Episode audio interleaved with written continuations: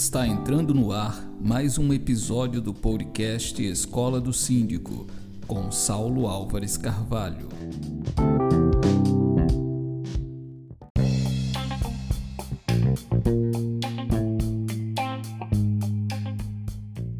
Olá, seja bem-vindo, seja bem-vinda a mais um episódio do podcast da Escola do Síndico. Quem fala com você aqui é Saulo Álvares Carvalho. Eu sou advogado e professor de Direito e Gestão Condominial aqui na Escola do Síndico. É uma honra ter você e eu te convido, caso você esteja chegando agora, a acompanhar os nossos episódios anteriores. Como eu mencionei, esse é o episódio 12, então tem uma série de outros aí, cada um mais especial do que o outro, tá? Eu sou suspeito para falar, mas vou deixar para você aqui. E aí eu te, te convido a maratonar, a acompanhar essas edições e, lógico, compartilhar comigo as suas impressões. Como é que você pode fazer isso? Lá pelo nosso perfil da escola no Instagram, o arroba Escola do Síndico. Manda um direct lá, interage nas publicações, porque a gente vai trocando essa ideia, amadurecendo o nosso conhecimento na área condominial. Eu quero saber também quem é você, se você é síndico, síndica, condômino, conselheiro, conselheira ou prestador de serviços para condomínio, pode ser o meu colega, minha colega advogada que acompanha. Eu quero saber, tá? Vamos, vamos consolidar esse conhecimento, amadurecer e crescer juntos. E o nosso tema de hoje, gente, é um tema muito recorrente na dinâmica condominial, que é a questão dos pets, dos animais em condomínio. Eu tenho é, uma, uma aproximação com esse tema porque já fiz algumas exposições muito felizes sobre ele. Para mim foram momentos muito especiais. Um deles foi o Congresso Norte e Nordeste de Gestão Condominial em Salvador, onde eu levei essa temática justamente naquele período lá, final de 2019 que nós tivemos a repercussão do, do julgamento do STJ né, sobre a impossibilidade das convenções vetarem a permanência dos animais nas unidades. Que nós vamos trabalhar aqui, eu não vou me antecipar, mas foi, foi algo muito feliz. E depois outros eventos também aí, onde eu pude trazer essa temática. E hoje eu vou sintetizar essa questão aqui nesse episódio de número 12. Bom, a questão dos pets é uma realidade para acho que todos os condomínios. Dificilmente algum condomínio vai conseguir conviver, é, deixar de conviver com essa temática. Né? E isso é refletido em números. Isso é refletido em números. O Brasil hoje conta com, eu arrisco dizer, mais de 140 milhões de animais de estimação nas unidades residenciais. Eu estou dizendo isso, arrisco dizer que superou 140, porque eu tenho um dado aqui do Instituto PET que é de 2018 e que apontava para a existência de 139,3 milhões de animais de estimação no, nos lares brasileiros. E se a gente pega a pesquisa População de Animais de Estimação no Brasil do IBGE, que é de 2013, ou seja, a gente está falando aí de oito anos atrás, a gente vai perceber que essa população era de 132,4 milhões. Então, em 2013 eram 132,4, em 2018 passa para 139 e eu arrisco dizer que em 2021 estamos no início, né? Mas a gente já superou aí os 140 milhões de pets nas unidades residenciais. Então, é uma realidade que não pode ser ignorada nós precisamos conviver com isso. E duas perguntas elas saltam é, quando a gente trata desse tema. A primeira delas é se o condomínio pode proibir a permanência de animais nas unidades autônomas. Eu tenho meu apartamento, eu tenho a minha casa e eu tenho o meu animal de estimação, o meu pet. Será que o condomínio pode proibir? E a segunda questão é se o condomínio pode estipular normas de circulação para esses animais. Essas duas perguntas são as cruciais. Para fins didáticos, hoje nós vamos trabalhar a primeira parte desses questionamentos. A gente vai saber aqui se o condomínio pode ou não pode uh, é, vetar a permanência, se ele pode proibir ou não a permanência desses animais nas unidades autônomas. E aí, gente, para isso, eu gosto muito de esmiuçar a questão legal. Nós precisamos ir às, às origens e a gente vai precisar entender como é que os animais de estimação são vistos no direito brasileiro. Os animais de estimação, hoje, eles são classificados como bens móveis semoventes. Essa é a classificação técnica. Se você pega lá o artigo 82 do Código Civil, você vai ver que os animais são aqueles seres, aqueles bens dotados de movimentação própria, bens móveis semoventes. E sendo bens móveis, sendo bens essencialmente, sobre eles pode haver a tutela da propriedade. O direito à propriedade se aplica aos bens, e isso é um direito previsto constitucionalmente. A questão do, da propriedade está prevista no nosso artigo 5 é o famoso artigo 5 da Constituição. E ela tem que ser assegurada. Então, se o animal é um bem móvel semovente e eu tenho o direito de propriedade resguardado pela Constituição, eu tenho naturalmente o direito de manter esse animal na minha unidade autônoma, no meu apartamento, na minha casa. Sim, você tem. E na verdade foi essa a, a questão julgada pelo STJ num recurso especial nesse ano de 2000 e, 2019, o recurso especial 1783076 do DF, que estabeleceu que o condomínio não pode proibir na sua convenção de maneira genérica a permanência dos animais de estimação porque a Constituição assim assegura, como a gente já trabalhou aqui. Então o condomínio não pode dizer, ah, aqui não pode ter gato, aqui não pode ter cachorro, aqui não pode ter nada. Não, na unidade autônoma. Não.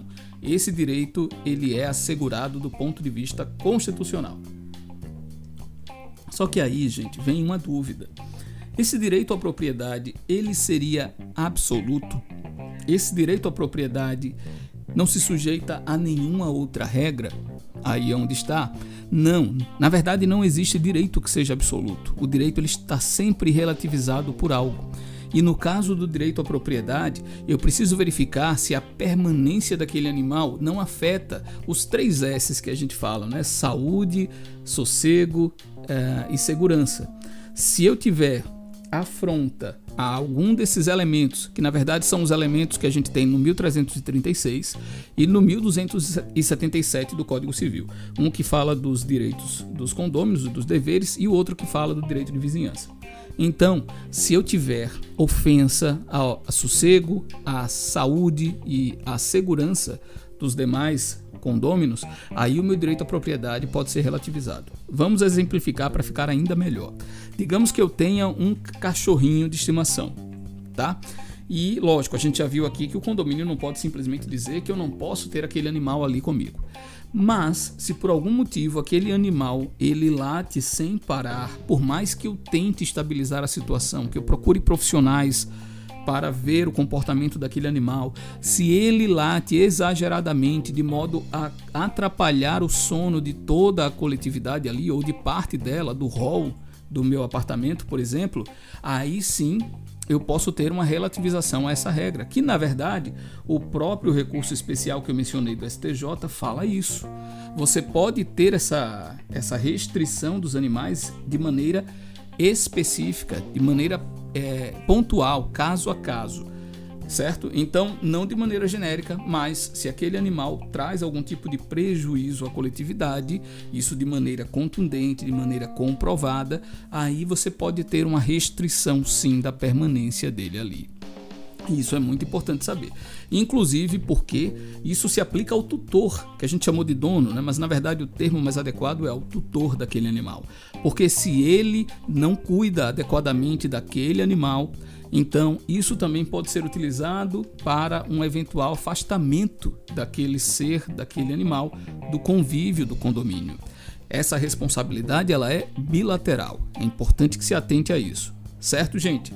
Então, respondendo à primeira pergunta, o condomínio pode proibir a permanência? Não, de maneira genérica. Mas você vai ter que verificar isso caso a caso, certo? Analisando o contexto, analisando a realidade.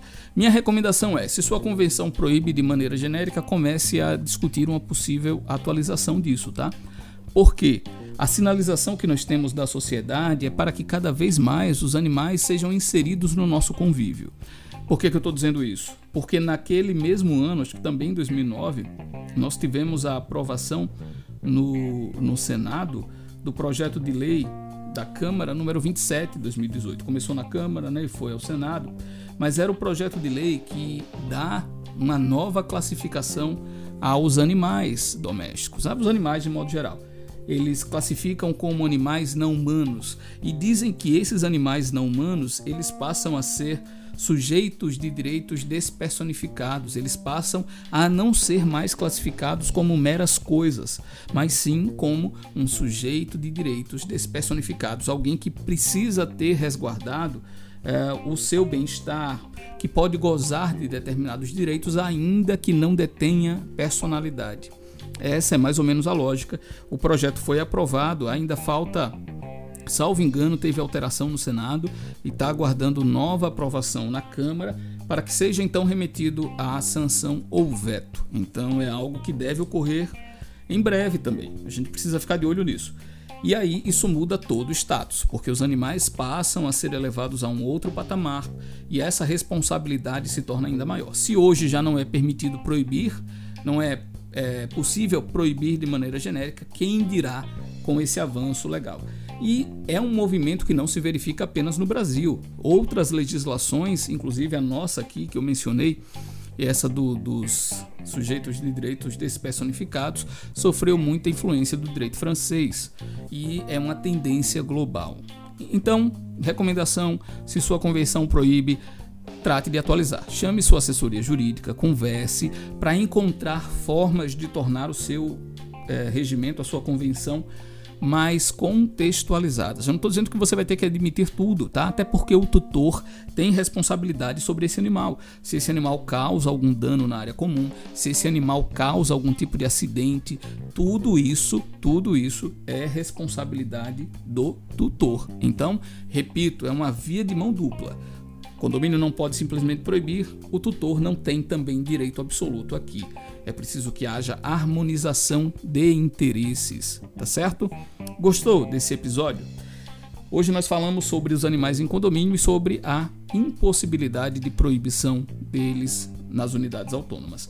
Mas tem uma outra questão que é séria, que é assim: o condomínio pode regular a, o trânsito desses animais, como esses animais vão passear pelo condomínio, uso de elevadores, isso é possível. Isso pode ser tema, estou fazendo uma provocação para você, pode ser tema de um outro episódio, se você quiser. É só você entrar em contato, dizer que gostou, o que foi que você gostou, o que é que você sugere e pedindo para a gente continuar, porque aí a gente volta nesse tema falando sobre essas questões aí de regulação de trânsito desses animais nas áreas comuns do condomínio, tá bom? É isso.